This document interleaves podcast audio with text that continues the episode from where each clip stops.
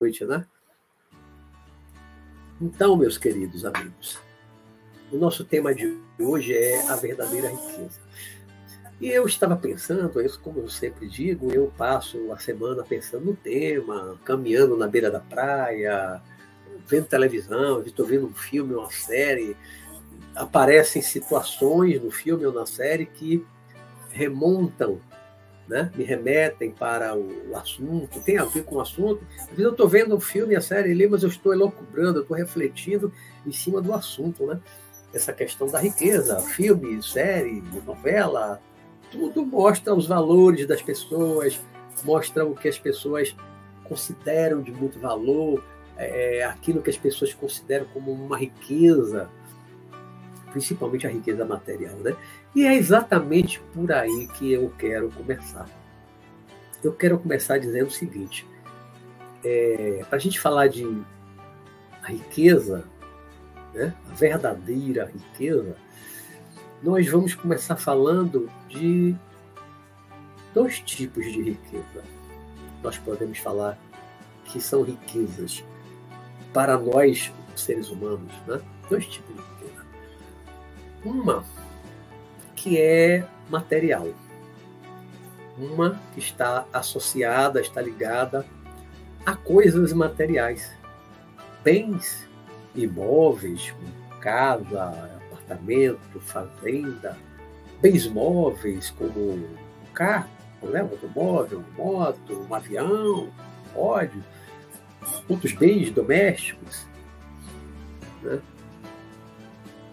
E esses são, esses são, são bens, valores materiais e que para uns é uma riqueza, quando a gente fala numa riqueza, a gente pensa assim, uma pessoa rica, uma pessoa muito rica, uma pessoa que tem muito dinheiro, uma pessoa que tem muito bem, muitos bens. Né? Muitos bens. Ou pode até não ter muitos bens materiais, mas tem muito dinheiro no banco né? aplicado. São as pessoas consideradas ricas. Né? Tem que ter muito dinheiro. Seja imobilizado em bens materiais, seja no banco, que hoje é virtual, né? Você não pega. Às vezes você pode ser um bilionário na carteira você tem 100 reais, não nota de 100 reais. Né? O resto é virtual. Se você tiver um bilhão no, no banco, você não pega isso, né? Isso é energia que está em algum computador. Energia no. Se houvesse uma pane mundial de geral, alguma emissão solar, né? É, prejudicasse todos os meios de comunicações, aí caísse a internet no mundo todo durante muito tempo, um bilionário que tivesse 100 reais na carteira, ele, do dia para noite, ele só teria 100 reais. Deixou de ser bilionário, só tem 100 reais, porque o resto do dinheiro dele, um bilhão menos 100 reais que está no banco, está indisponível, ele não pode usar. Né? Enquanto a energia não for restabelecida e você não tiver acesso à conta bancária, você não tem nada. E às vezes eu penso, brincando com isso, né? Olha, minha carteira tem 20 reais, duas notas de 10 ou uma de 20. Assim, se der uma pane aí no computador e tal, eu só tenho 20 reais. Posso ter alguns mil reais no banco, né? mas na minha carteira eu só tenho 20 reais. Então, se tiver uma pane nos computadores, eu só tenho 20 reais para sacar. Não, para sacar não, desculpa, só tenho 20 reais na carteira para usar. Não tem mais nada. Parecendo o plano Collor, né? Todo mundo acordou com 50 cruzados, ou cruzados novos na carteira, mesmo os ricos, milionários, acordaram, todo mundo com 50 cruzados só. Na, na conta do banco, na conta. Né? Todo mundo ficou nivelado aí, naqueles 50 cruzados ou cruzados novos. Mas então, nós temos riquezas materiais, materiais, né? Pode ser dinheiro no banco, aplicado em ações, em uma série de aplicações. Você tem bens imóveis, você tem bens móveis, pode ter uma coleção de automóvel vale a fortuna. Né? Esses são bens materiais. Você pode se considerar rico e as pessoas também considerarem você rico de bens materiais ou de conta no banco. Essa é a riqueza material. Né? E qual é a outra riqueza, Luiz Roberto, que não é material? Às vezes eu falo brincando, é, assim, alguém fala de riqueza e tal, eu falo, eu sou rico das graças de Deus. Né? A gente não fala isso brincando, eu sou rico das graças de Deus, você é rico das graças de Deus. Né? Eu não sou rico, na verdade, nem materialmente eu não sou rico. Tenho uma vida confortável, mas não sou rico. Mas eu digo, eu sou rico das graças de Deus. O que é ser rico das graças de Deus? Né? O que se considera você ser rico das graças de Deus? Você ter saúde, em primeiro lugar, você ter saúde. Se você tem uma família, a sua família também ter saúde. Você tem uma casa para morar, precisa ser um palacete, não precisa ser uma mansão Pode ser uma casinha muito simples, né? Vai ter comida todos os dias na mesa. Carro não é indispensável. Você pode andar de ônibus, dependendo da distância, andar a pé, no interior, se anda de cavalo em alguns lugares. Né? Eu estava lembrando mais cedo que a fase que eu fui mais feliz, mais equilibrado, que eu tive mais luz na minha vida, lá no início da minha juventude, 19, 20, 20 anos, eu andava a pé. Né? O meu ano mágico, 1978, eu andava a pé e de ônibus. A pé e de ônibus. Eu ia para a faculdade de ônibus, ia para o cinema de ônibus, para todo canto de ônibus. E eu era feliz. Eu era muito feliz. Achava equilibrado, estava em paz, tinha uma paz interior, era zen, muito zen. E andava de ônibus. Então, automóvel não é indispensável. Tive outras fases que eu tive um carro muito bom, um carro fase de luxo, tal, as fases melhores, assim, financeiramente falando. E eu não estava tão bem, não estava tão feliz, não estava tão em paz quanto eu estava na fase que eu andava de ônibus. Então isso é muito relativo. Né? Tem gente que mora numa casinha pequena, simples, com os quartos menores, com uma salinha pequena, e a pessoa é feliz, a pessoa tem paz, é equilibrada, vive bem, ou sozinho ou com a família, vive bem com a família num lugarzinho pequenininho, apertadinho. Eu já morei em tantos apartamentos pequenininhos, apertadinho, e era feliz. Né? Há pessoas que moram em casas enormes, não sei quantos quartos, mansões, e são infelizes. Há bilionários infelizes. Há milionários que tiram a própria vida, infelizes. Há milionários, artistas famosos, milionários, que tiram a própria vida porque estão infelizes para mostrar que a felicidade não garante o melhor, que o dinheiro, né, a riqueza material, falando, não garante a felicidade. O ditado de dinheiro não traz felicidade. Mas tem outro ditado que diz: dinheiro traz felicidade, mas torna a infelicidade mais suportável. Às vezes, mas nem sempre. Claro que é melhor você ser infeliz com uma casa confortável, você poder comer bem, tá. Mas tem gente que tem tudo isso e é muito infeliz.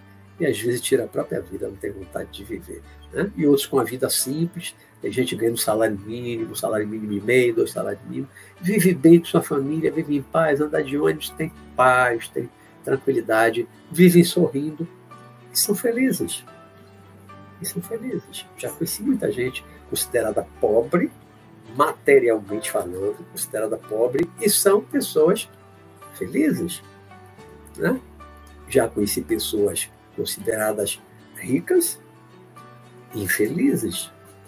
As pessoas, pessoas sempre mal-humoradas, de cara feia, né?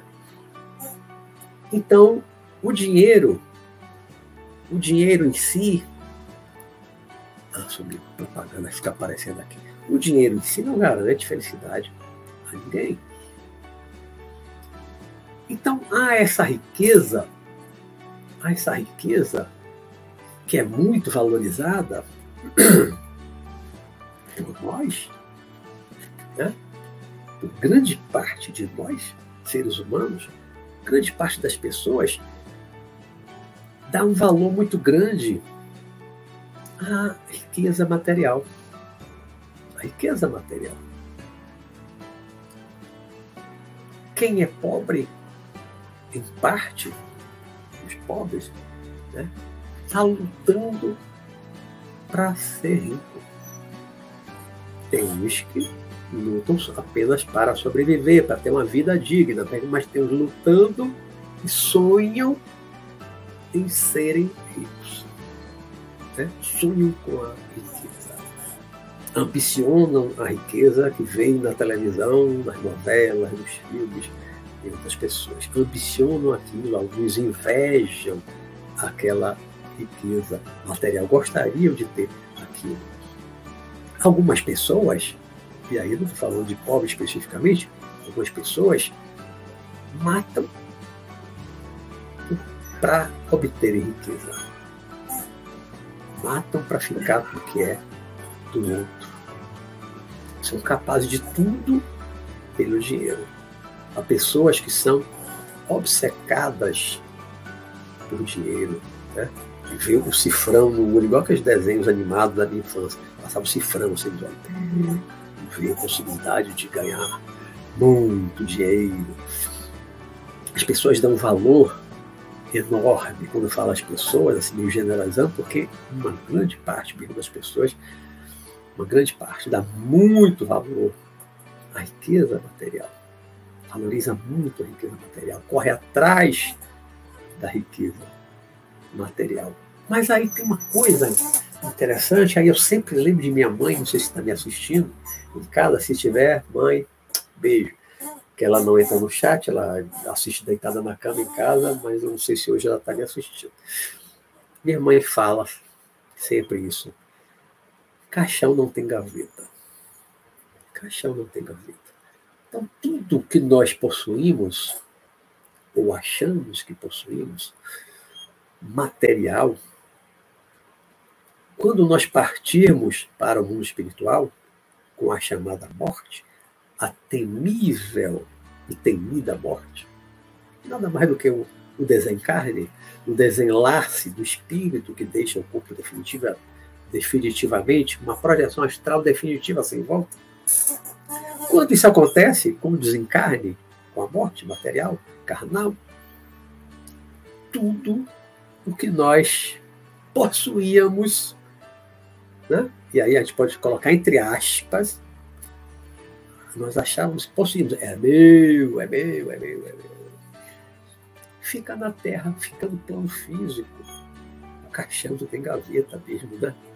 É uma forma jocosa, brin né? brincalhona de, de dizer, né? Caixão não tem gaveta, ou seja, você morreu, você não vai levar nada, nem ali no caixão. É só a roupa do corpo, você é enterrado a roupa do corpo, né? Não leva nada no caixão. E você vai para o mundo espiritual e você realmente vai com a roupa do corpo. Você parte desta vida material carnal para a vida espiritual, volta para o mundo espiritual de onde você veio, só com a roupa do corpo. Então você não leva televisão, celular, computador, videogame, não leva casa, apartamento, carro, moto, fazenda, aviãozinho particular, você não leva nada. Nada tudo aquilo que você possui, material, que você acha que é seu, na verdade, está sendo emprestado a você. Você pode dizer, ah, pelo universo, pela natureza, ou você pode dizer, por Deus. Nem todo mundo compreende bem Deus, a natureza de Deus, a relação de Deus isso. Nem todo mundo entende. Né? É, o universo me deu. O Deus me deu. O universo me tirou. O Deus me tirou. E quando nós partimos, partirmos né, para o mundo espiritual, isso é a coisa mais certa que existe. Basta estar vivo para morrer, diz o ditado, né? Todos nós vamos morrer. Do ponto de vista carnal, ninguém vai ficar para titia, ninguém vai ficar para semente, ninguém vai ficar eternamente na matéria. Não existe imortalidade do corpo, só existe imortalidade da alma. Então, tudo aquilo que você acha que é seu, que você tem, a sua riqueza material, né? aqueles bens aos quais você é tão apegado, meu carro, todo dia vai lá lustrar. Se alguém der um arranhão, quer bater. Né? A casa, todos os cuidados com a casa, a fazenda. Tudo aquilo que você tem, material. Daqui a algum tempo, quando você partir para o outro mundo, não será mais seu. Vai passar para outras mãos os seus filhos, seus descendentes, ou para um estranho. Se você não tiver descendente, vai ficar para o Estado. Né? Que fim o Estado vai dar naquilo? Quem sabe? Né? Então, apegar-se à, à riqueza, apegar-se à luxo, apegar-se a muito conforto que o dinheiro pode proporcionar, isso não é muito sensato. Apegar-se não é muito sensato. Por quê? Você vai perder um dia. E se você é muito apegado a essa riqueza material, quando você partir para outro mundo, você vai sofrer. Por que vai sofrer? porque você vai sentir falta, você vai sentir saudade daquelas coisas materiais, daqueles bens materiais que você tinha, ou achava que tinha. Né? Nada mais será seu. Você desencarnar, a fazenda não é mais sua, a casa não é mais sua, o carro não é mais seu, o celular não é mais seu, o computador não é mais seu aquelas roupas que você gostava tanto, valorizava tanto, o armário, o closet cheio de roupa, nada mais vai ser seu. Você não tem mais nada disso. Né? Para o mundo espiritual, uma outra vida diferente. Aí você vai começar a despertar para outros valores do mundo espiritual. Então, essa riqueza material é uma verdadeira riqueza? essa riqueza de bens materiais, né? podemos chamar de a verdadeira riqueza? Isso é uma verdadeira riqueza? Uma riqueza que é temporária, que é passageira, que pode nos ser tirada. E não é só pela morte. Quanta gente tem muito dinheiro, acontece alguma coisa, a empresa entra em falência e perde tudo. Já conheci vários empresários perder tudo empresário muito rico, milionário do cacau aqui no interior da Bahia, de repente virou morador de rua. Quantas empresas já quebraram e os donos ficaram na miséria? Foram arruinados, perderam tudo, foi tudo penhorado, levaram tudo. Os oficiais de justiça levaram todos os bens. Tudo pode lhe ser tirado. De alguma forma. De alguma forma. Né? Uma guerra pode destruir. Olha a Ucrânia. Tem a casa, um apartamento, todo decorado, arrumadinho, sua vida toda arrumada, para sua empresa. De repente começa uma guerra que você não espera e começa a cair foguete no seu apartamento, destrói seu apartamento todo, cai na sua empresa, destrói sua empresa toda, você tem que fugir com a família, uma mão na frente outra atrás, uma mala, arrastando a mala pela estrada, vai para outro país estranho que você não conhece, às vezes uma língua que você não sabe falar e você não tem mais nada. Não é nem a morte. Esse exemplo que está acontecendo agora, milhões de pessoas deixaram a Ucrânia, perdendo tudo que tinha material. Né? Quem tinha fazenda deixou para trás, quem tinha apartamento foi destruído, quem tinha casa foi destruído, muita gente perdeu tudo, carro foi destruído, tudo que você tinha material foi destruído, fugiu com a mala de roupa. E não é a morte, repito, não foi a morte, porque a morte você só vai partir também, não é nem com a mala de roupa, com uma roupa só, a roupa de corpo, a morte ainda é pior. Né? Mas uma guerra começa da Ucrânia, quanta gente perdeu tudo. A pessoa considerava rica, de repente perdeu tudo. Quem tinha dinheiro no banco, um banco fora da Ucrânia e conseguiu sacar, tudo bem, continua com dinheiro. Mas se o dinheiro estava mais imobilizado em casas, apartamentos, foi tudo destruído, quem vai pagar? Quem vai indenizar? A Rússia vai indenizar aquilo que ela destruiu dessa invasão cruel? Parece que não, né? Então, tudo aquilo que a gente tem material, que a gente acha que é nosso, que é indestrutível, que ninguém pode nos tirar. Pode tirar. Uma guerra pode tirar. Um asteroide pode tirar. Um grande meteorito pode cair na sua casa e destruir tudo. Se você não fez seguro. Né? Caiu um meteorito muito grande na sua fazenda, se sua fazenda, você não tiver seguro, seguro não roubam, não tem incêndio na fazenda em cima, vai ter na casa, né? Mas se cair um pequeno asteroide, destruir sua fazenda, quem vai lhe indenizar? Tem seguro da fazenda, né? Então, pode acontecer alguma coisa, um fenômeno natural ou uma guerra e tirar o que é seu material? Pode, né? Em tese, tudo é possível. E a morte é o pior, porque tira tudo mesmo, só fica a roupa do corpo. Então, não é sensato apegar-se e achar que isso é a verdadeira riqueza. Então, Luiz Roberto, então qual é a verdadeira riqueza? O que é que você considera verdadeira riqueza? Bom, então agora vamos sair dessa riqueza material, das coisas materiais que eu falei até agora, e vamos agora para o imponderável. Vamos para as coisas imateriais. Né?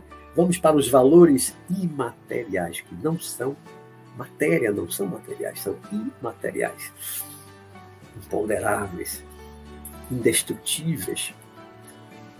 Tem a ver com a semana passada, com os valores. Né? A nossa riqueza tem a ver com os nossos valores. Você pode se considerar uma pessoa rica, em primeiro lugar, por ter saúde, você gozar de uma boa saúde, uma saúde perfeita, plena saúde física e mental. Você é um abençoado. Você raramente adoece. Você atravessou aí a pandemia, não morreu. Teve como uma gripezinha já na fase final, como eu tive, graças a Deus. Já tive já depois de tomar três doses da vacina.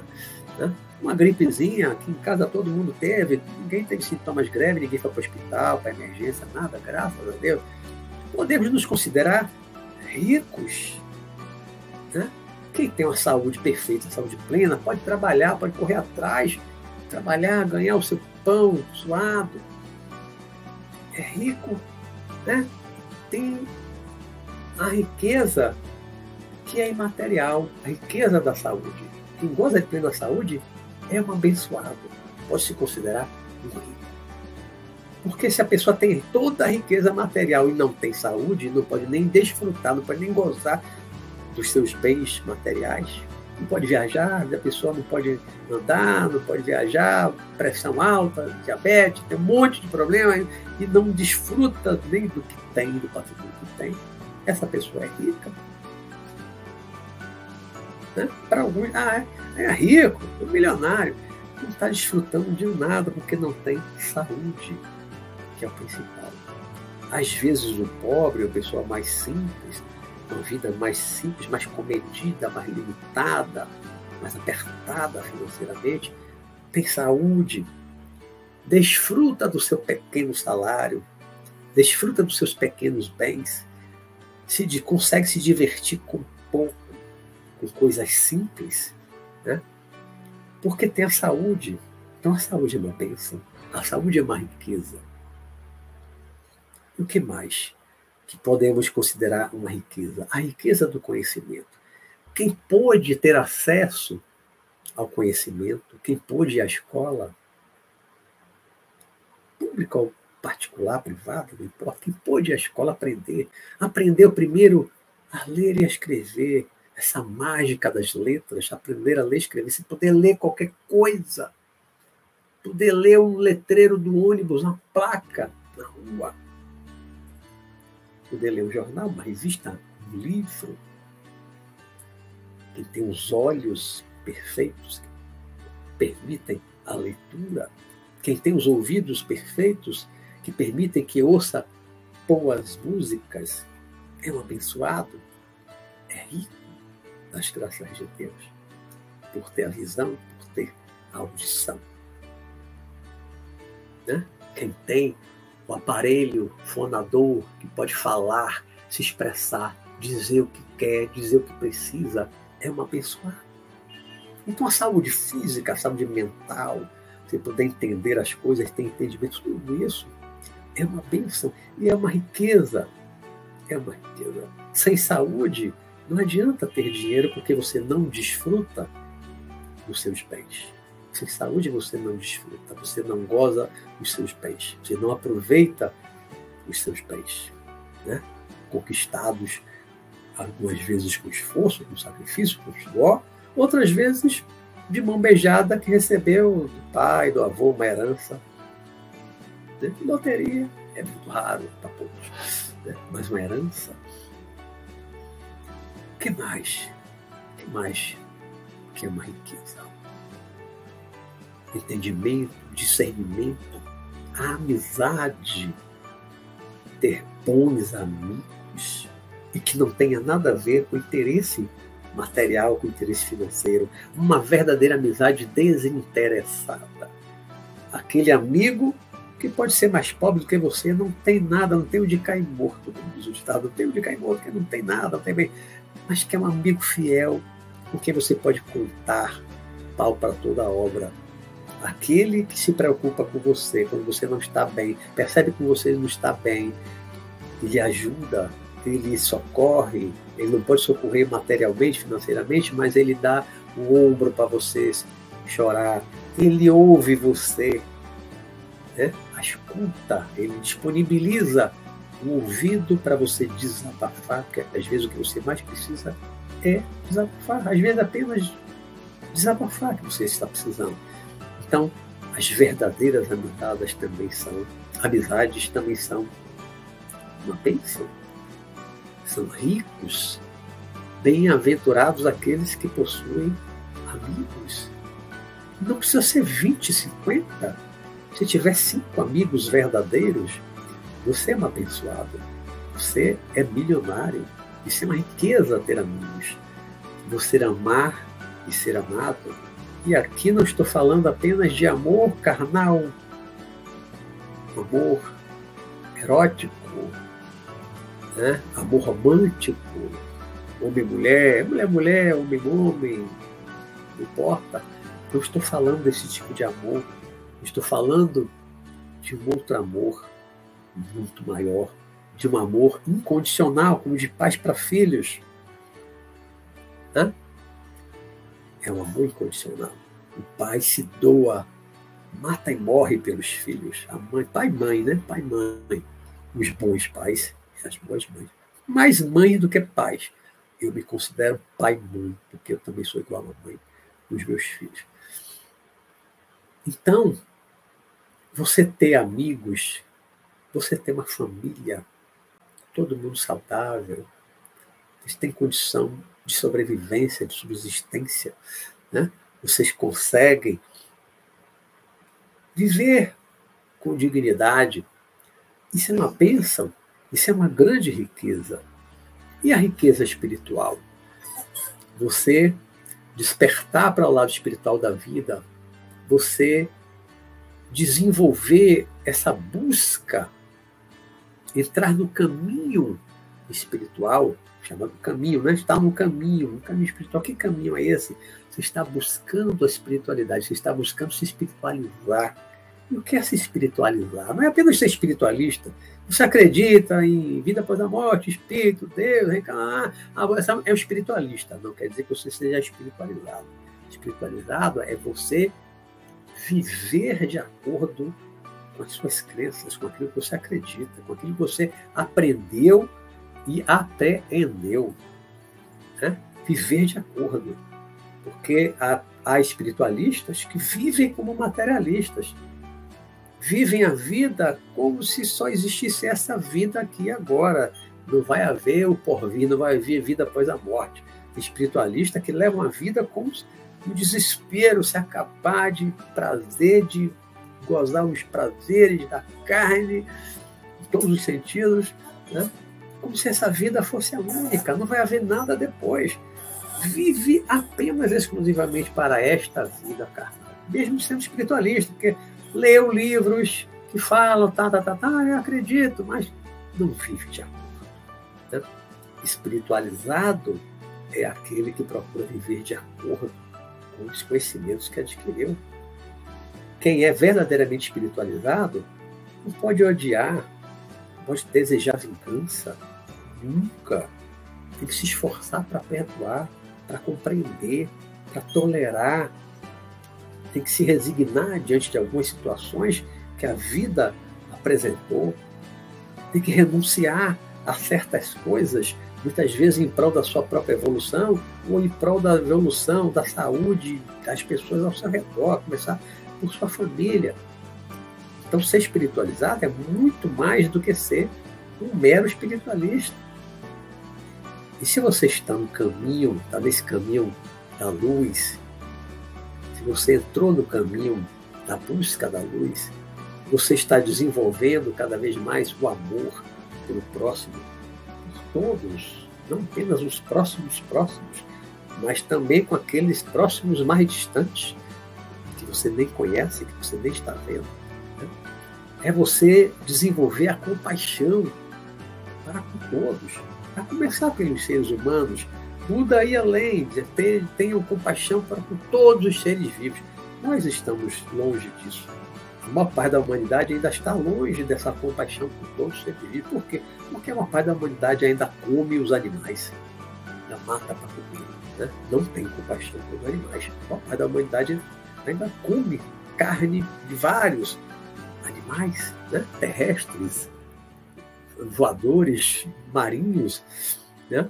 Então, mas se começarmos pela compaixão com os seres humanos, já é um bom começo. Já é um bom começo. Por isso é que Jesus, no seu tempo, diante de um povo tão ignorante daquela sua época, não só os judeus, mas os romanos, todos que, que conviviam por ali, naquela área, naquele tempo, o povo era muito ignorante naquele tempo. Se ele fosse se apresentar como vegetariano, e querer pregar, não mata os animais para comer, ele ia desviar do caminho dele, da missão dele. Né? Ia gerar uma polêmica tão grande, tão grande, tão grande, que ele ia ser menos escutado do que foi. Então, ele não se apresentou como vegetariano. Pelo menos peixe, tá? Os evangélicos ele comia porque a, a grande preocupação de Jesus no seu tempo era as relações humanas. Ele vivia num tempo em que Israel era dominado pelos romanos desde o ano 63 por aí. Os pais, talvez até os avós de Jesus, já nasceram num país dominado pelos romanos, que eram muito duros, severos né? conquistadores brutos, brutais, violentos. E Jesus desenvolveu uma, uma filosofia de vida, não uma filosofia intelectual, como diz o como os filósofos gregos, todos com uma filosofia intelectual, os filósofos mais modernos da Alemanha. Não, Jesus não. A filosofia de Jesus era muito simples. Ele simplesmente falava de amor, amar ao próximo como a si mesmo. Resolveria todos os problemas do mundo. Né?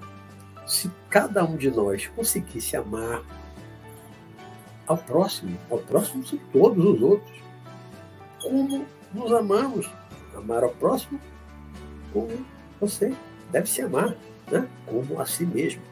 Então eu tenho que me amar e aí amar a todos os outros. Se todos nós conseguíssemos fazer isso, não tinha mais problema de guerra, de distribuição de riqueza, não haveria pobreza, miséria, nada, nada, nada. Esses problemas humanos, crimes, nada, não teríamos nada. A terra seria um paraíso. Bastava que a humanidade seguisse uma única frase de Jesus de Nazaré. Ame o próximo como a si mesmo. Resolveria todos os problemas humanos. Essa é a base da filosofia que Jesus pregou há dois mil anos atrás. E muito mais fácil de ser, de ser gravada, não requer grande intelecto para entender, Ame ao próximo você mesmo. Não precisa ser um intelectual, fazer faculdade para você entender isso. Qualquer analfabeto de qualquer lugar do mundo entende essa frase. Né? Perdoar ao próximo. Quem não entende? Qualquer analfabeto do mundo inteiro, né? que nunca foi numa escola em qualquer lugar do planeta, se ouvir essa frase vai entender. Pode até não concordar. Não, eu não consigo perdoar. Mas entende o que é perdoar, não sabe o que é perdoar. Né? Jesus fala, ame os inimigos, faça bem aos seus inimigos, perdoe seus inimigos, devolva o mal com o bem, não devolva o mal com o mal. Se reconcilie com o seu próximo.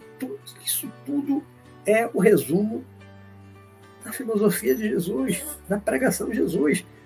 Muito mais simples do que o que Buda pregava. De Buda vai estar o budismo é muito mais intelectual, tem que ter mais entendimento. Não é para todo mundo budismo não é para todo mundo. Não é para todo mundo. Tentar aqui implantar um budismo mais na, na população daqui, que não estudou, que não foi para a escola, é muito mais difícil. Né? Mas o cristianismo foi mais fácil de se disseminar porque é uma filosofia que não é intelectual, é uma filosofia muito mais simples e que fala o coração. Amor, perdão, reconciliação, tudo tem muito mais a ver com sentimento não precisa de grandes raciocínios, não precisa de grandes elocubrações mentais para a gente entender a filosofia de Jesus. E Jesus falava dessas questões da riqueza, não é? Jesus, ele uma vez ele estava na rua, em algum lugar, segundo lá os evangelhos, e tinha uma pequena multidão, onde ele ia, uma multidão acompanhava ele, seguia ele. E uma multidão acompanhando ele. E ele ouviu alguém atrás dele chamar. Né? Pode ter sido aqui Cafarnaum, aqui atrás desse painel é, é Cafarnaum, em Israel. Né? As ruínas de Cafarnaum aqui atrás e o Mar da Galiléia, onde Jesus andou muito, ele conheceu Pedro e outros pescadores que se tornaram discípulos, apóstolos dele, né? Que é o Mar da Galileia. Eu estive aqui no final de 1993. Atravessei o Mar da Galileia num barco grande, com 120 brasileiros. Nossa excursão foi Egito, Israel, que é Grécia. Eu estive aqui nas ruínas de algumas casas de pescador aqui em Cafarnaum. Então vamos dizer que Jesus estava andando ali em Cafarnaum, ali embaixo, aqui atrás de mim. E ele ouve alguém atrás de, dele dizer: Bom mestre, bom mestre. Tentando chegar a ele, né? Aquela multidão, bom mestre, bom mestre. Ele aí parou, se virou e perguntou: Quem me chamou de bom mestre? Aí um, um jovem, que os evangelhos dizem um jovem rico, porque sabiam que era rico pela vestimenta, pela roupa, uma roupa diferente dos, dos pobres daquela época, né? muito bem vestido, roupas caras, então sabiam, por isso que o evangelista, quem registrou, um jovem rico, era um jovem rico, né? Aí Jesus olhou para ele, que ele se apresentou, né? Fui eu, mestre. Aí se apresentou. Aí Jesus chegou mais se aproximou de Jesus. E Jesus falou, ele chamou bom mestre. Ele disse: Bom é o Pai que está nos céus. Bom é o Pai que está nos céus. Jesus não se considera bom. Bom é o Pai que está nos céus, Deus. Né? E aí o jovem disse a ele, mestre, o que eu devo fazer para alcançar o reino dos céus. Ele via Jesus pregando, falando do reino dos céus, do reino dos céus. O que eu devo fazer para alcançar o reino dos céus? O jovem rico tinha vontade de alcançar o reino dos céus após a morte. Né? Aí Jesus tinha uma sensibilidade, uma percepção, pode chamar paranormal, extrasensorial, não sei se tinha, ele tinha um monte de faculdades desses tipos, né? Ele percebendo muito e só ele vendo ali o jovem rico e tal, da trajes dele, Jesus disse: Vá, venda tudo que você tem, dê aos pobres, depois venha e me siga. Aí o jovem ouviu aquilo, como mestre? Eu devo vender tudo que eu tenho dar para os pobres para me seguir, para poder ir para o reino dos céus? Jesus disse: É mestre, não posso fazer isso. Meu pai trabalhou muito na vida para deixar muitos bens para mim. Meu pai já morreu, deixou tudo para mim. Hoje eu sou um homem rico. Como eu vou pegar tudo isso que meu pai construiu, dar aos pobres e vou ficar também pobre para lhe seguir? Não, não, não, mestre, me desculpe, mas eu, eu não posso fazer isso. E aí virou as costas para Jesus e foi embora. Foi neste momento que Jesus aproveitou para dar uma, uma lição aos seus discípulos, para quem estava escutando ali aquele povo ao seu redor. E Jesus disse: em verdade, em verdade, eu, eu digo a vocês, é mais fácil um camelo entrar no fundo de uma agulha. Claro que isso é uma força de expressão, figura de expressão, né? não é literal, não é o pé da letra, né? Mas é mais fácil um camelo passar no fundo de uma agulha do que um rico entrar nos reinos dos céus. Jesus não disse, é impossível o rico entrar nos reinos dos céus. É mais fácil o camelo passar no fundo de agulha do que o rico. Ele não disse, nem o rico vai entrar no reino dos céus de jeito nenhum. Jesus tinha amigos ricos, bons, pessoas boas? Tinha. Né? O, o, o, rico lá que Jesus foi enterrado no túmulo dele, é, não é o nome dele, o túmulo de. Puxa, não é o nome dele, esqueci agora. Depois eu lembro. Era, era rico, era sacerdote lá do, do, do templo de Jerusalém, muito rico. E quando ele quando Jesus morreu, ele deu um tecido de linho, que foi o que enrolou Jesus, que hoje seria, para alguns, o, o, como é que diz, o, o Santo Sudário, que está em Turim, na Itália, o Santo Sudário teria sido esse tecido de linho que esse homem rico Nicodemos não, Nicodemos é outro que também era rico, é amigo de Jesus, mas é um outro. José de Arimateia. José de Arimateia, acho que é bem socorro. José de Arimateia era um homem rico, muito amigo de Jesus, rico.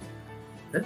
E apoiar a causa de Jesus, talvez desse dinheiro para alimentação na estrada, nas viagens de Jesus com os, os 12 apóstolos. Né?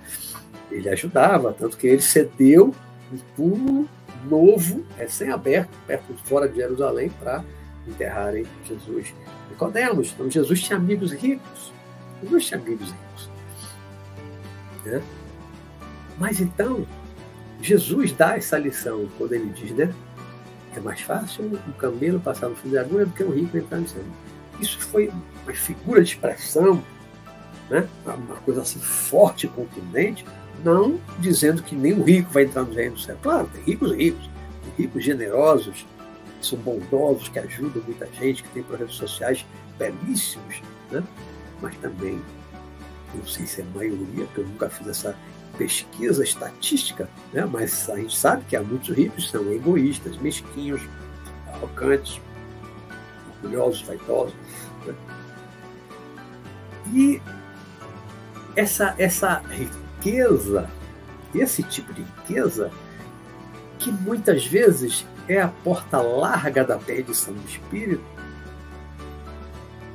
que impede que a pessoa entre no reino dos céus. Por quê? Porque ao conseguir uma grande riqueza, que é uma prova dificílima, eu considero a prova da riqueza muito mais difícil do que a prova da pobreza,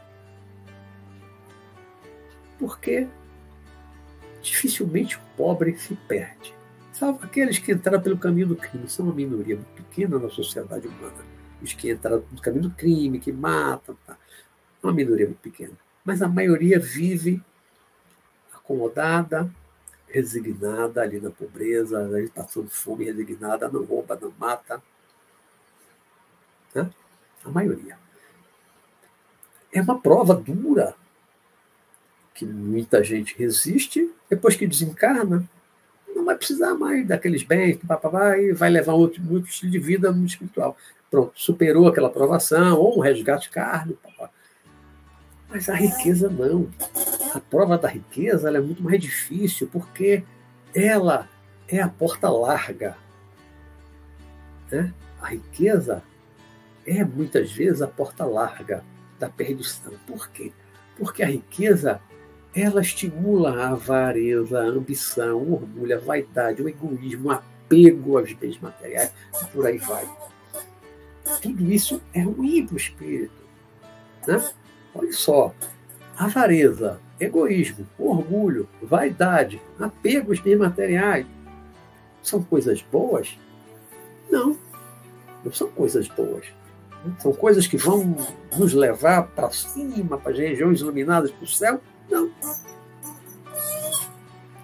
Esses defeitos, que não são qualidades, orgulho, avareza, ambição, egoísmo, lá, lá, são defeitos, espírito.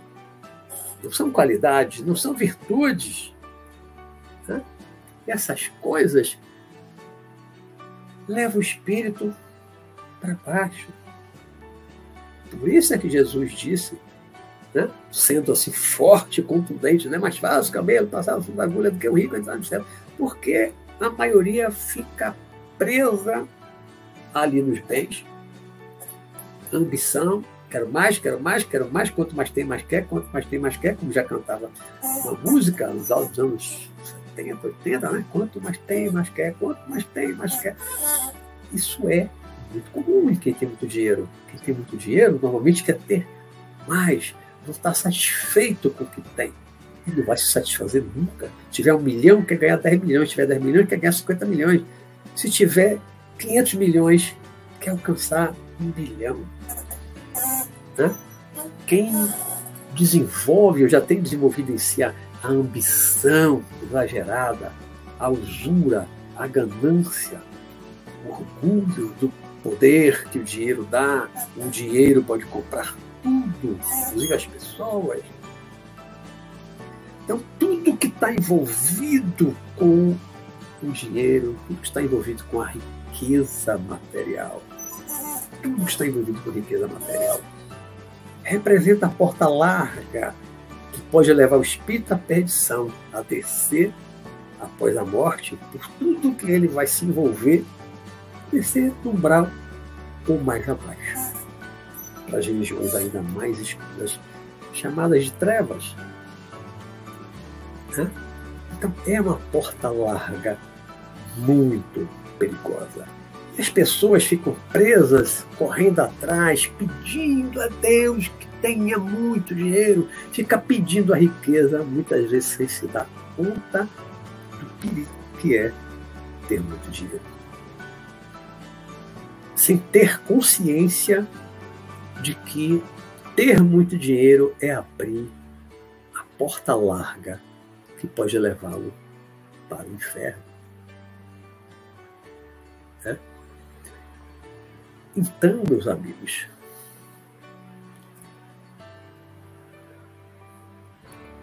a verdadeira riqueza não está nos bens materiais.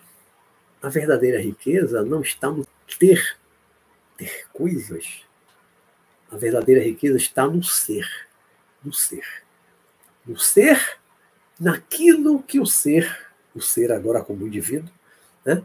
que ele se torna, o que ele é, o ser no sentido de ser, eu sou alguma coisa.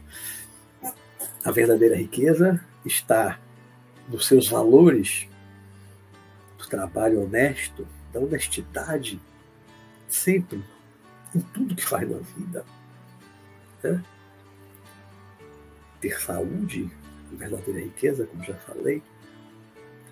Amar, ser amado também, seus amigos, seus familiares. Então, quem é amado é um abençoado, é um rico. Né? Quem tem saúde é um abençoado é um rico, tem riqueza maior do que ter saúde plena, os olhos perfeitos, a boca para falar, os ouvidos para escutar,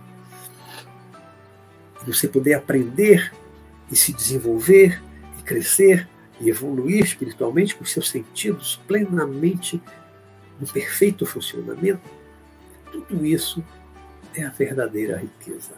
A verdadeira riqueza é aquela que nós absorvemos que ninguém poderá nos tirar jamais. Aquilo que nós absorvemos, aquilo que nós nos tornamos, pessoas com compaixão, pessoas que amam, pessoas que perdoam, pessoas que se reconciliam, pessoas que não fazem mal a ninguém, procuram fazer só o bem. Isso é a verdadeira riqueza. Isso ninguém pode nos tirar. Só isso, só a verdadeira riqueza é que nós vamos levar para o outro mundo após a morte corporal. Essa riqueza imaterial, imponderável, como eu falei no início do programa, é que nós levaremos para a vida eterna, para outro mundo, para outra dimensão. Ninguém pode nos tirar. Ela nos acompanha, porque ela não está fora de nós, ela está dentro de nós, em nossa mente, em nosso coração. O aprendizado, a memória, as experiências, tudo está registrado na mente, no espírito. Vai nos acompanhar eternamente. Os sentimentos que nós desenvolvemos do amor, do amor estão, o sentimento está dentro de nós e nosso coração. Vai nos acompanhar sempre, eternamente. Uma vez que você desenvolveu o amor por alguém, esse amor vai lhe acompanhar eternamente. Vida após vida, você encontrando aquela pessoa, você vai sentir uma coisa diferente, uma afinidade, vai sentir um carinho, mesmo sem lembrar que aquela pessoa já foi o marido, a mulher, um filho, um pai, um irmão, um amigo de outra vida. O amor não acaba mais nunca, uma vez que ele surgiu. A paixão passa, toda essa toda paixão passageira, desejo, atração física, tesão, tudo isso acaba e passa. Né? E muitas vezes passa muito rápido, seis meses, um ano, ou com o envelhecimento do corpo, aquilo tudo que era carnal vai diminuindo, esfriando, diminuindo, esfriando até o dia acabar. Se tiver amor, os dois velhinhos vão envelhecer juntos com amor. Não mais numa relação baseada na atração física, no desejo carnal, mas no sentimento. Cuidado, um cuidar do outro. Envelhecer os dois, um se preocupando com o outro. Olha, meu amor, meu bem, tome aqui seu remedinho. Um ficar doente, o outro cuida. Os dois velhinhos cuidando do outro, porque aí tem amor. Se não tiver amor, se for só desejo carnal, com a degradação da forma, com o envelhecimento, com a velhice, Aquilo que antes chamavam de amor, que na verdade era só atração, desejo, paixão, vai acabar. E a vida da pessoa pode se tornar um inferno. Envelhecer junto com outra pessoa que você não tem mais desejo, não tem tesão, e também você não tem amor. A vida pode se tornar um inferno. Um tolerar o outro ou nem tolerar. Então, a verdadeira riqueza, para a gente finalizar, estamos aqui com uma hora já, a verdadeira riqueza não é aquilo que está fora de nós, meus amigos. Tudo que está fora de nós pode nos ser tirado, como eu já falei bastante.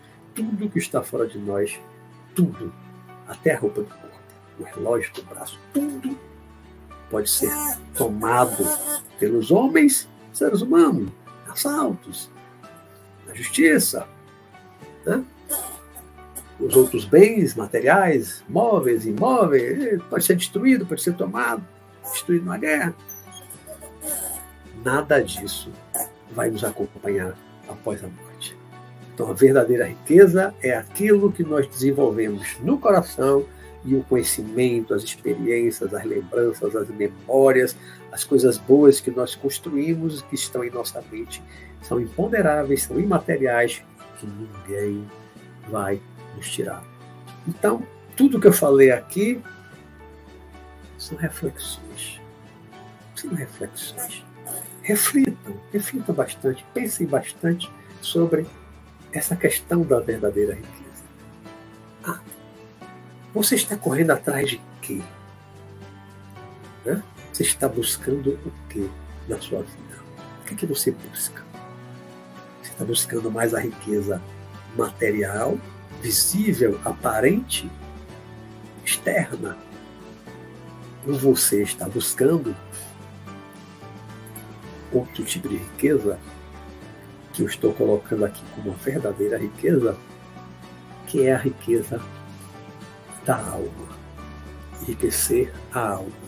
Porque, como disse Jesus há dois mil anos atrás, que adianta o homem ganhar o mundo e perder a sua alma. Então nós temos que ganhar a nossa alma, manter a nossa alma íntegra, íntegra saudável, né? manter a nossa alma saudável.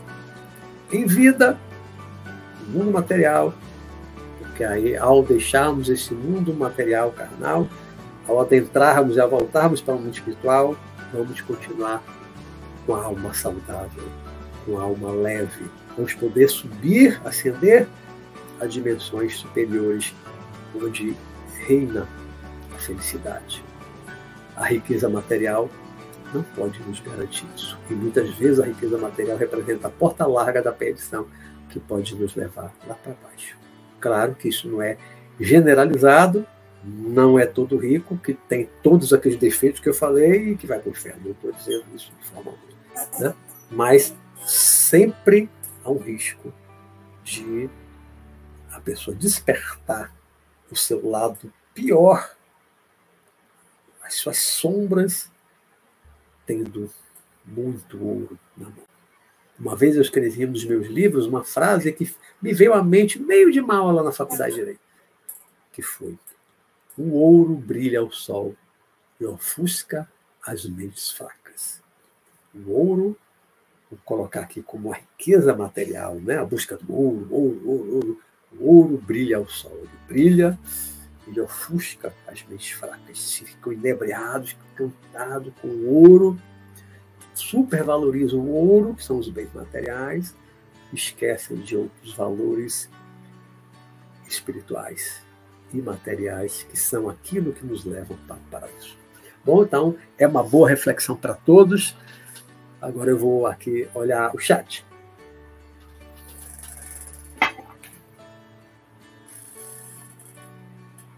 Eu vou falando e diz que eu dou uma olhadinha ali, mesmo sem óculos, mas dá para eu ver ali que o tempo né, que está passando. Chega uma hora, vai chegando uma hora, eu vou ali controlando o tempo para parar com uma hora, uma hora e pouquinho. Deixa eu subir aqui para ver os comentários, né? Cá em cima ainda foi boa noite, papapá.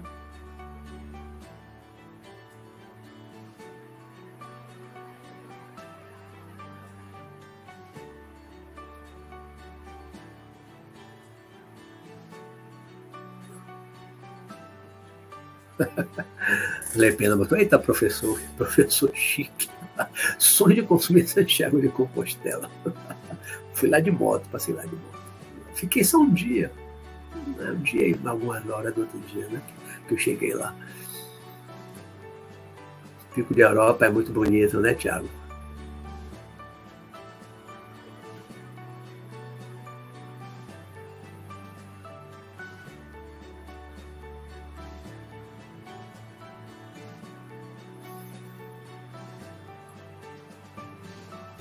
Muito incêndio aí em Portugal, né, Tiago? Nos últimos anos tem tido muito incêndio aí no, no verão em Portugal. Felipe Parreiras botou, professor, tem uma dúvida. Ter conhecimento, não propriamente espirituais, mas relacionado à profissão, ao ofício, deveria ser tão procurado quanto os conhecimentos espirituais? Eu acho que pode fazer duas coisas. Tudo na vida é questão de equilíbrio, né, Tiago? Nós precisamos ter uma profissão, precisamos ter um ganha-pão para nos sustentar, para quem, quem vai ter filho, casar, ter filho, vai ter que sustentar os filhos. Então precisamos, então precisamos estudar, ter o estudo da escola, uma faculdade, um curso técnico. Precisamos estudar alguma coisa, né? ter um ofício para poder ter o nosso ganha-pão. Então isso é importante. Agora, isso impede os estudos espirituais? Não. Eu comecei os estudos espirituais no, meu, no ano em que eu estava, foi meu ano de pré-vestibular. Eu estudando vestibular, li todos os livros de Allan Kardec e mais outros. Meu ano para vestibular. No ano seguinte, quando eu comecei a faculdade, que foi a de arquitetura, eu comecei a ler filosofia e yoga, ainda lia muitos livros espíritas, obras de André Luiz, nosso pai, aquela sequência, lia filosofia e yoga, lia teosofia, eu fazendo faculdade e lendo, né? E li aí a minha vida toda. Li mais na juventude, eu li mais do que eu leio hoje. Hoje o meu trabalho, me toma muito tempo, me permite ler muito, como eu lia na juventude, mas na juventude, fazendo faculdade, eu lia muito. Fiz minha faculdade, eu lia muito também, final de semana. Então dá para conciliar as duas coisas. Dá para você estudar as coisas do seu trabalho, do seu ofício, da sua profissão, e também estudar as coisas espirituais. Você trabalha, estuda ali de segunda a sexta, sábado, domingo não dá para você ler um livro? Dá, né? De noite, se você não vai dormir muito cedo, dá para você ler algumas páginas de um livro? Dá. Então, dá para conciliar as duas coisas, viu, Felipe? Dá para conciliar. Eu sempre consegui isso. É a questão de querer, desejar e ter disciplina.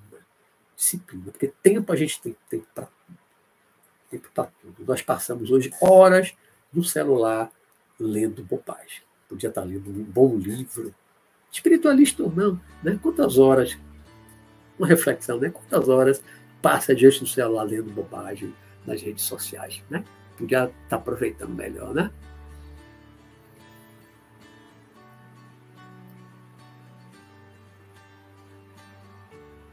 Boa noite, Marcos Bastos. Júnior Santos, boa noite. Tem algumas pessoas aqui novas que eu não conheço, que eu não lembro do nome.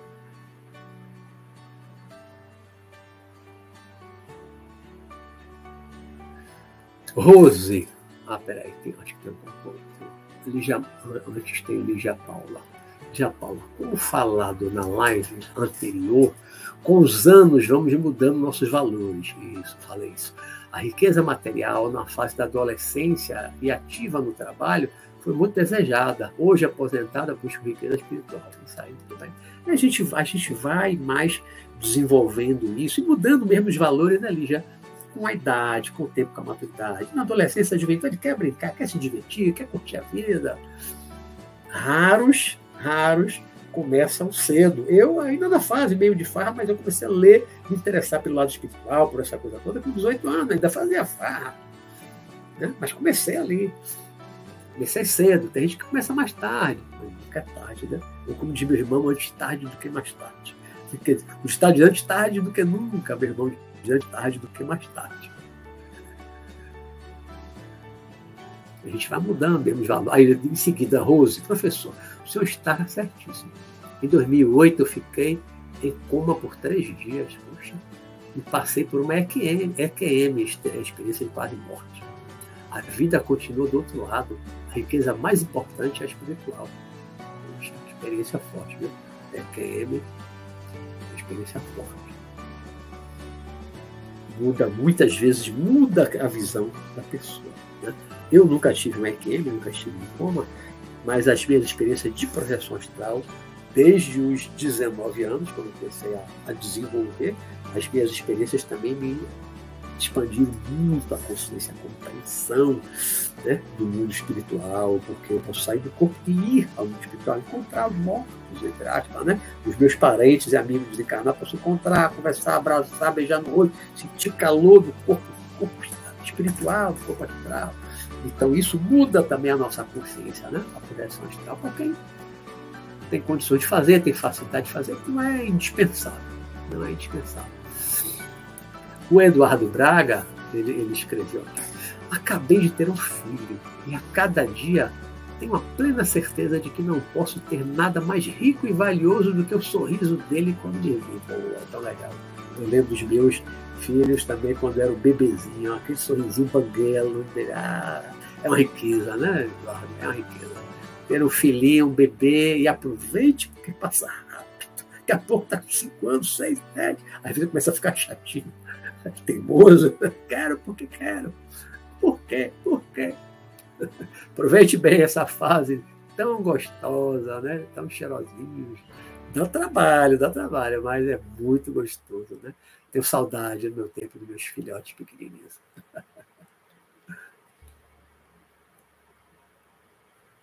Lepena, na real, dá para contar nos dedos os amigos meus.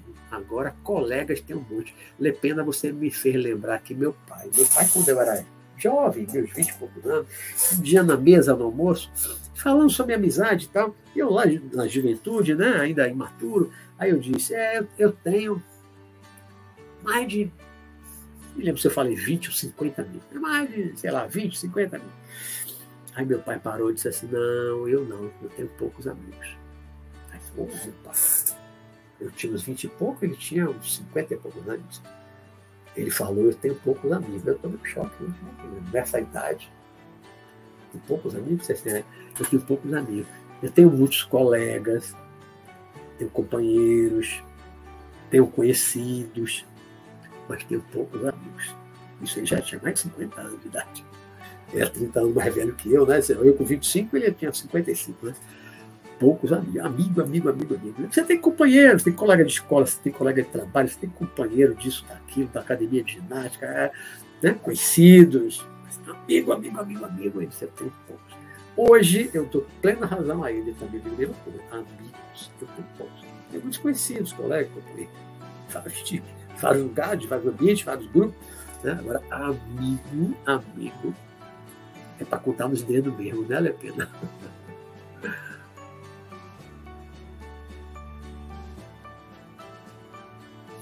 Parabéns, Eduardo Braga. Parabéns pelo, pelo filhote. Parabéns. Deus o abençoe. É, Rose. Doutor Lepena é isso. No momento mais, é no momento mais difícil que a gente sabe quem realmente é um amigo verdadeiro. É verdade, é verdade. Porque amigo de copa, amigo de balada, amigo do barzinho, ah, é... às vezes você tem um bocado na juventude. Né? Acho que todo mundo é amigo, todo mundo é meu amigo. Eu também era assim na juventude. É meu amigo, todo mundo é amigo. Se você tiver uma dificuldade séria mesmo, a maioria desaparece. Se ficar doente, a maioria desaparece. E você é para beber, para balada, para baba, né? mas para estar tá junto com você, dar ombro para você chorar, para visitar você no hospital. Aí são poucos, né? Que você realmente vê quem é amigo.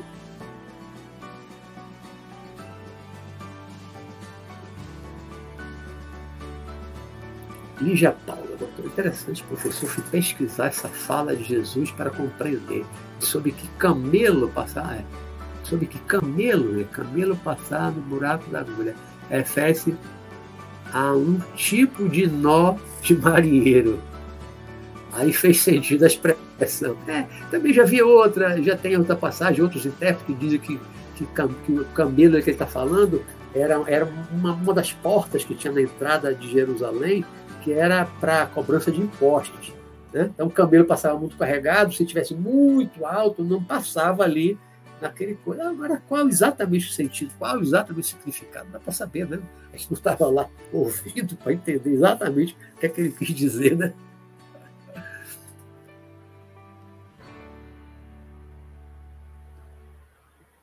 É, se foi, é, poderia ter sentido, Lígia, poderia ter sentido, mas não sei se foi isso mesmo, né?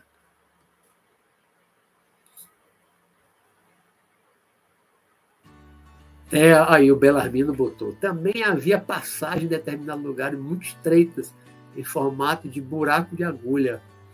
Acredito que a referência já é. é eu já li sobre isso que o Belarmino falou aí. Já li também sobre isso.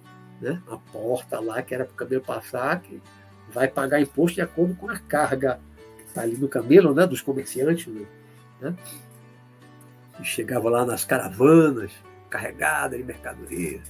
Mas Quanto mais rico o camelo, mais carregado de coisa, né? Tá, era mais difícil passar ali no fundo da, daquilo ali, né? Mas bota fundo do agulha, mas aquilo era fundo do agulha. Não sabe, né? Não sabe, não sabe. São elacobrações.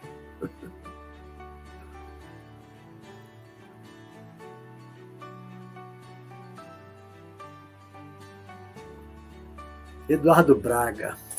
Acredito que a lógica seja de quanto mais se tem, maior será a sua responsabilidade. Os que mais têm serão ainda mais cobrados quanto à sua existência. Os que fizeram o que fizeram, o que tinham. Não tem a, a parábola dos talentos? É, a parábola dos talentos tem a ver com isso, né? Foi dado o talento, né? um enterrou com medo de perder, outros aplicaram, investiram e, duplicaram, triplicaram o valor, tá? Né? Leiam depois a parábola dos talentos, TV, né? Qual é, qual é o sentido espiritual da riqueza? Né? Você recebe a riqueza de quem? De Deus. A não ser que venha do diabo.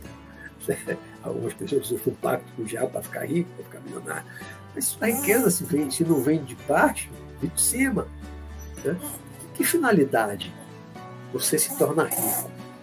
Que finalidade vem a riqueza para você? Às vezes fácil, algumas pessoas têm facilidade mesmo para ganhar muito dinheiro. Eu ganho uma herança assim, ah, nunca trabalhou na vida, ganho uma herança. Essas algumas pessoas, eu já conheci mesmo, pessoas aqui de carne e osso, né?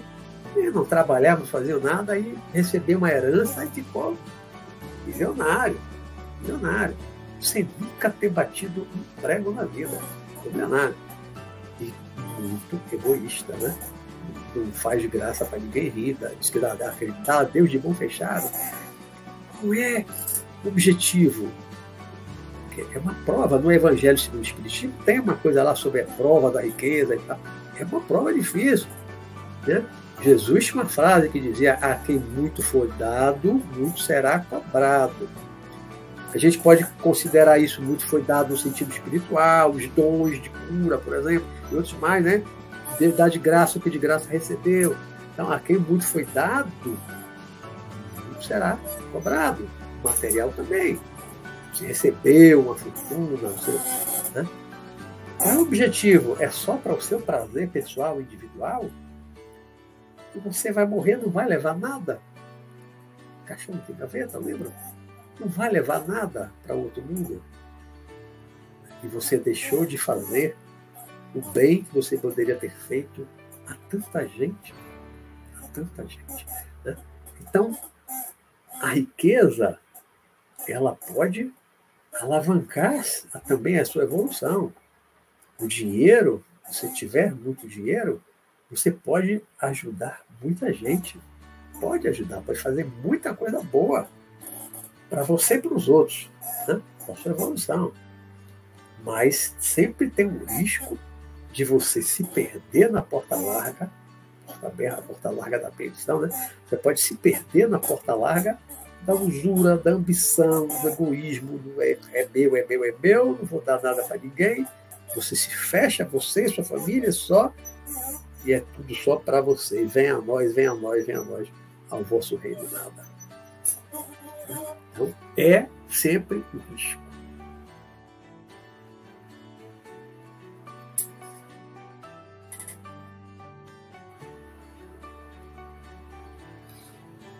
Lígia Paula tem uma pergunta. Professor, um desencarnado com vício à riqueza material, porra, vício, é vício, a riqueza é um vício mesmo viciada em riqueza, como reage no plano espiritual?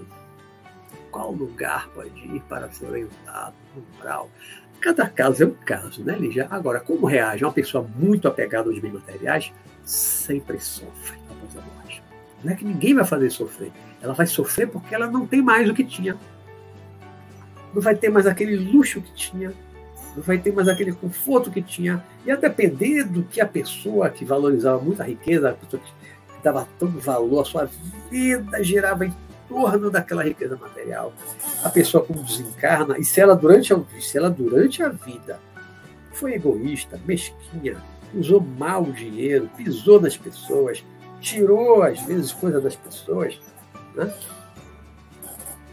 pisou, maltratou, arrogância, egoísmo, tá, pá, pá, pá, se ela se perdeu ali na riqueza, é bem provável, é bem provável que ela desencarnando não vai ser logo levada pelos bons espíritos de luz lá para cidades iluminadas de claridade lá em cima. Não, não vai. Não vai mesmo, porque não merece.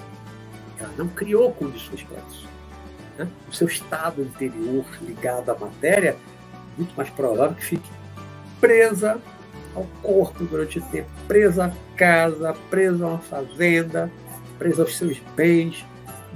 Pode ser que leve anos preso ali, não quer abrir mão da casa, da, da mansão, da fazenda, e fique muitos espíritos ricos, muitos ricos, ao desencarnarem, viram verdadeiros fantasmas da sua casa, da sua fazenda. Muitos viram fantasmas, presos ali durante anos, décadas, às vezes séculos, séculos. É daí que vem as histórias das mansões mal assombradas. Manso, olha só, é manso. Você já ouviu falar em casebre mal assombrado? Já ouviu falar? Casebre mal assombrado? Uma casinha de sapê mal assombrada? Não, né? Ele só fala o fantasma da mansão mal assombrada, do castelo mal assombrado. Olha só, já pararam para pensar? Não tem. Tem mansão na favela? Ou não tem? Tem fantasma na favela? O espírito desencarnado fica preso ao, ao casebre dele, ao barraco dele? Não, não fica, né? O espírito desencarnado, graças a me libertei daquele barraco horrível, aí vai para um lugar melhor e tal. Não. Os fantasmas, os fantasmas mesmo de verdade, ficam presos às suas mansões, aos seus castelos, porque eram muito ricos e presos àquilo que tinham, material, preso ao imóvel, à casa, à mansão, ao castelo, à fazenda. Aí é que viram fantasma. Esses viram fantasma porque ficam presos ao imóvel, a mansão, o castelo, a fazenda. Já vi fantasma, tem história de fantasma verdadeiros espíritos que ficam nesses lugares, em vários lugares. Eu já vi mesmo. Existem mesmo esses fantasmas, até um espírito desenganado, mas que está preso ali àquele ambiente, porque era o seu ambiente, era a sua mansão, era o seu castelo, era a sua fazenda. Então fica décadas presos tentando expulsar os invasores, outras pessoas que compram a casa, a mansão, castelo. Em castelos aí medievais tem 500 anos, quantas pessoas já moraram ali? E às vezes tem um fantasma lá de 500 anos que perturba todo mundo. Né? Os fantasmas se divertem, já viram aquele filme? Né? Tentando expulsar todo mundo. Não deixa ficar aquele filme Os Outros também, né? Os fantasmas mãe e os filhos ficam ali né? e acabam expulsando as pessoas, viu? Porque a casa é mal assombrada. Aí as pessoas acabam ficando. Tem muitos filmes de terror, né? Hollywood explora muito essa coisa de, de fantasma, de espírito, né? Acaba transformando tudo em terror. Mas tem fantasma mesmo, que ficam presos aos bens materiais, né? Ficam presos aos bens materiais. É pergunta aqui de, de Lígia, né? Como reage no plano espiritual? Muito mal, né? Alguns ficam presos aqui na superfície da Terra, seus bens, outros vão para o umbral, se foram maus, perversos com os empregados, os serviçais que fizeram mal, os escravos. Né? Alguns déspotas, um alguns mais abaixo. Tudo depende da vida que a pessoa levou, do mal que fez. Né? O mal, não só o mal do dinheiro, mas o mal que fez a outras pessoas na sua condição de rico, né? dono da terra,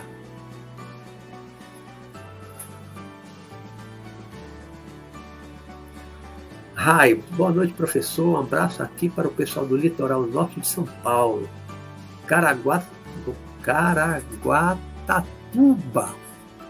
Gosto muito das suas obras. Parabéns pelo seu trabalho. Obrigado, Rai. Obrigado. Prazer. Bem-vindo aqui. Bem-vindo sempre aqui. Seja sempre bem-vindo ao programa. Se for Portugal de novo, eu vou lhe procurar, Tiago. em Porto. Eu tenho um amigo que mora em Braga, aí pertinho, né? Já fui duas vezes aí, pô. Pergunta de Lepena. Professor, já assistiu no, ao filme uma animação, O Inferno de Dante? Não, animação não conheço não. O Inferno de Dante? Os gananciosos têm aquele fim mesmo? Ah, eu não assisti. Mas tem muita coisa que tem no livro é, o Inferno de Dante é do livro de, de, de não, de Dante Alighieri, é, A Divina Comédia. Né? Ele descreve céu, descreve inferno. Muito que tem ali no livro é real, tem muita coisa que é real. Nas trevas, no brau e também nos planos superiores né? de luz.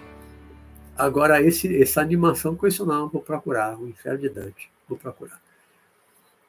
Obrigado pela dica, Lepena o próprio apego ainda encarnado já é um sofrimento. Imagine desencarnado. É verdade, Deonidas, é verdade. O apego, quando a pessoa é muito apegada e perde. Encarnado, em vida, né? Falência, perdeu. Você perde. Apego um relógio que o ladrão levou. Pô, não tem outro substituir. Alguma coisa que você tem assim que é muito, você é muito agarrado, o ladrão levar. Perdeu. Não vai ter mais. Aí você sofre por causa do apego, né? E quando desencarnar, realmente é pior. É pior desencarnar, porque aí não vai ter mesmo. Não vai levar carro, fazenda, casa, moto, nada, não vai levar nada. Guarda-roupa de cheio de roupa, nada. Le Pena. Le Pena. Mas já ouvi falar na loira do banheiro, na loira do banheiro. Tem aquela a, a, a, Murta, né? A Murta do Harry Potter, a menina que morreu, que presa no banheiro, o fantasma do banheiro lá do, de Hogwarts, né? É Murta que chama, né? É o fantasma lá do banheiro. A loira do banheiro eu não conheço. Pois é, a Lígia Paula botou kkk, verdade, professor. Só existe mansão assombrada. Pois é. Nunca ouvi falar em um, um, um casebre, um barraco mal assombrado. O espírito morrendo vai ficar preso, vai ficar preso ao barraco, apertadinho, sem conforto. E fica, né? O espírito, coitado, pobre, que está ali, passando ele morre. Não fez mal a ninguém, era solidário, muito mais do que o rico, com os vizinhos. Às vezes ele tinha só um pão, um vizinho, o filho do vizinho estava chorando, vai lá dar metade o filho do vizinho. Né? Então, a, a, a, os pobres são muito mais solidários. Né? Isso, a minha vida toda eu vi isso no interior, e aí aqui na capital também, em outras cidades. Né? Os pobres são muito mais solidários na, na, na miséria, na, na catástrofe, do que os ricos. Né? Os ricos são muito mais fechados dentro das suas mansões, muito mais. Né? É a minha vida, os pobres são muito mais solidários, dividem um pouco o que tem. Né? Muito mais. Então, por isso que a, a, a aprovação da pobreza, a pessoa sai numa boa. E às vezes uma riqueza que a pessoa se perdeu na vaidade, no orgulho, na avareza, acaba levando o espírito a uma perdição. Ah, Felipe Parreira, como é aquela citação que o senhor fez o ouro brilha ao sol e ofusca, ofusca, né? A visão, não, ofusca as mentes fracas. O ouro brilha ao sol e ofusca as mentes fracas. Nosso tempo aqui está chegando ao fim. Valeu, valeu, valeu, valeu. Obrigado, Martinha. Obrigado, Deus Universo. Obrigado a todos vocês que estiveram aqui me acompanhando, assistindo. Espero que eu tenha trazido boas reflexões para vocês. Vamos continuar com as nossas reflexões. Né? Como eu disse na semana passada, algumas semanas nós vamos estar dentro desse enfoque mais interno. Eu tive um sonho com algumas personalidades espiritualistas conhecidas, mas que eu não vou dar o nome, tive um sonho, foi a noite passada, retrasada, e que teve uma hora que eu falava assim para ele, ó, que adianta ler mil livros e não cuidar do lado interior. Né? Às vezes tem uma vaidade, ah, eu li mil livros, dois mil livros. Eu às vezes falo também, não, eu li, eu li, porque eu li muito, muito, eu li mais de mil livros. Mas assim, que adianta você ler muito ter muito conhecimento, né? acumular muito conhecimento de, assim, de várias coisas, mas se você não buscar o essencial, que é a reforma interior, que é a transformação interior, que é a mudança interior, porque é isso que é verdadeiramente evolução. Você pode ter um monte de conhecimento teosofia, filosofia yoga, espiritismo, é, projeção astral, fazer projeção astral, estudar projeção astral, e daí? Se essas coisas todas não levarem você a uma mudança interior, a uma expansão de consciência, não levarem você a se transformar, a você verdadeiramente se espiritualizar, se tornar um ser humano melhor, um espírito melhor, de que adiantou você ler mil livros? De que adiantou você estudar essas coisas todas se você não mudar interiormente? Por isso é que com esse meu programa Visão Espiritual, eu venho focando muito mais, apesar de eu ser muito conhecido por causa de projeção astral, meus livros, né, meu canal durante muito tempo, só projeção astral, projeção astral, espiritual, blá, blá. mas eu tenho focado muito aqui no programa Visão Espiritual, como eu digo, desenvolver uma visão espiritual da vida. Qual é o principal? Qual é o mais importante? é a mudança interior, é a evolução interior, a expansão de consciência, porque é isso que vai nos levar para cima, para os planos mais elevados, iluminados, após a morte, após o desencarne. Não é conhecimento, teosofia, espiritismo, budismo, é fazer projeção astral, tudo isso é secundário. O principal é a sua mudança interior, é o que você passa a ser por, por dentro, em essência, é a mudança da sua essência, a sua transformação para que você evolua, possa subir os céus. Né? Por isso é que na próxima semana, que a gente ainda vai estar nessa linha de foco, né? o programa da próxima semana é a cura da alma. A cura da alma. Vamos falar um pouco de cura do corpo, doença do corpo, doença da alma, dentro dessas coisas que está falando já nas últimas semanas e hoje, né? A cura da alma. Nós vamos falar na semana que vem, tá bom? Vamos falar de doença e cura. Tá certo? Então, uma ótima noite para todos vocês. o mergulho interior da Rita, Rita Gonçalves. É o mergulho interior que eu comecei. É, uma hora dessa eu vou voltar alguns temas daquele do mergulho interior que eu comecei bem no início da pandemia, mas ficava dois dias. Quando começou a abrir shopping, que, aí eu parei de fazer quarta e domingo, aí eu tirei o domingo, porque saía com a família.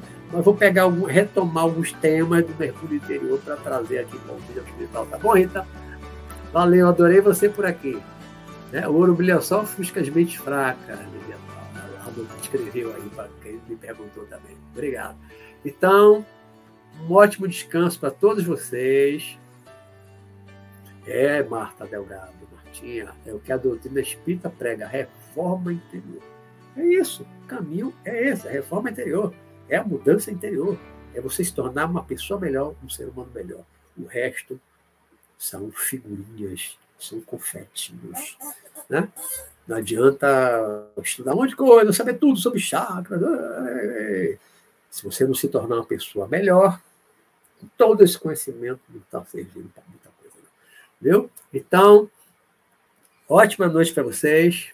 Até a próxima quarta-feira, aqui no Visão Espiritual, se Deus quiser. Tá bom? Tchau, tchau, gente.